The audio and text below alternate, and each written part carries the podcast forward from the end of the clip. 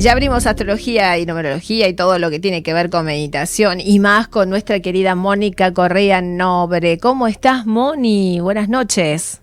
Buenas noches, muy bien, muy feliz, charlando con vos en el día en que empieza, o sea, hoy es el equinoccio de primavera. Claro, exacto. Sí, empieza hoy, en realidad, ¿no? Empieza hoy, claro, porque cada año empieza en diferente día, o sea, ahí siempre puede haber una variación, un día antes del 21, un día después, en general se dice el 21 porque es como en el medio, pero todas las estaciones comienzan así con esa variable por una cuestión de las vueltas, digamos que el, Sol tiene, eh, nosotros tenemos nuestra órbita alrededor del Sol de 365 días y no es una cosa exacta, exacta de 360 grados. Ajá.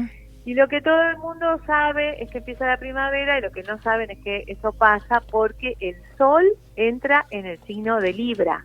Ajá. No, no Los signos cardinales, claro, casi nadie sabe ese detalle que es muy importante porque a veces no nos damos cuenta cómo está relacionada la astrología con todas las cosas de la vida. Ajá.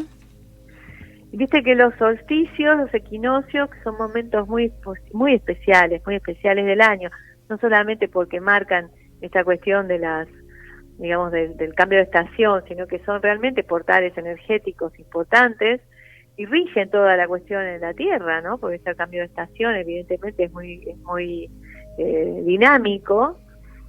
Acá esto pasa siempre en los signos cardinales. Cuando el Sol entra en Aries, empezamos el otoño y empieza el año astrológico y es el equinoccio, en este caso en, para el hemisferio sur el equinoccio de otoño, y en Libra, cuando el Sol entra en Libra, tenemos el equinoccio de primavera.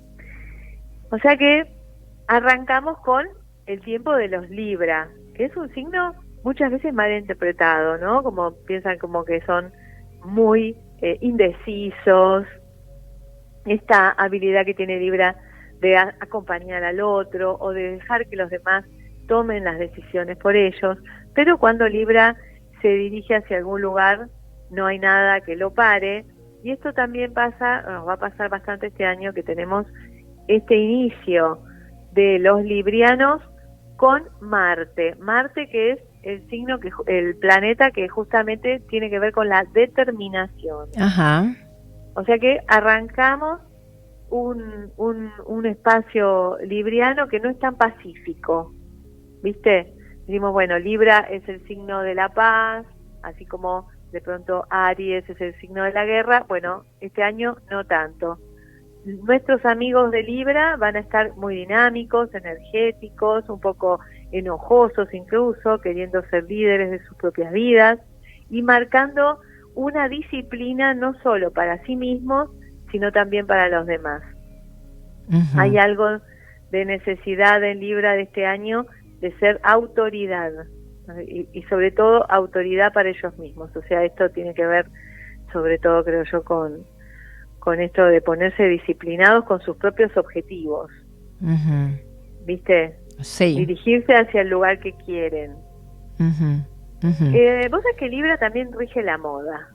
Ah, mira. Muy gracioso en general, muchas eh, dentro de lo que los, pronósticos que se hacen con Libra, eh, tiene que ver con el tema de la moda. Y teniendo a Marte vamos a tener una moda dinámica, cómoda, no tan, o sea, siempre Libra es caracterizado por la elegancia, pero Marte se caracteriza por las cosas que son útiles y que nos permiten el movimiento. O sea que no va a haber cosas que sean muy aparatosas, sino que vamos a estar viendo una moda que es cómoda sobre todo y que nos permite los movimientos rápidos. Eh, algo militar incluso, te diría, como los camuflados, esos temas. Bien, mira vos qué detalles también, ¿eh? ¿Quién diría la moda? Me encanta. Se abarca todo, ¿eh? Desde los astros. Qué, qué, genial, la verdad, sí, ¿eh? sí, son así, son así. Me encantó, Moni. Bueno, buenísimo. Con esta luna, mientras que hacemos, ¿ya pronto desaparecerá o que estamos todavía bajo los efluvios? Sí, todavía un poquito bajo los efluvios estamos, porque está hay otros aspectos, digamos, de Quirón, que está justamente en Aries, igual que esta, este plenilunio que, que pasó, estuvo activando el eje Virgo, porque se hizo justo sobre el final de Virgo, en la luna llena, pero por el movimiento lógico de los planetas todavía está bastante fuerte.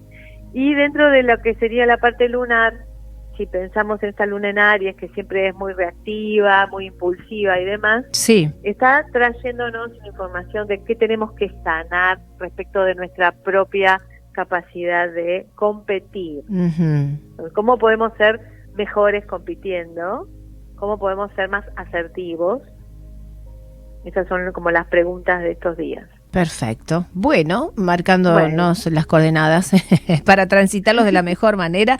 Te agradecemos tantísimo, Moni, que estés con nosotros. Es un placer ¿eh? compartir este espacio con vos y en la mañana Dice en Compañía cada lunes. Te mandamos un abrazote enorme. Te encontramos en las redes como siempre y estamos re en contacto, ¿eh? querida. Dale. Beso enorme para todos. Gracias, Moni. Cariños.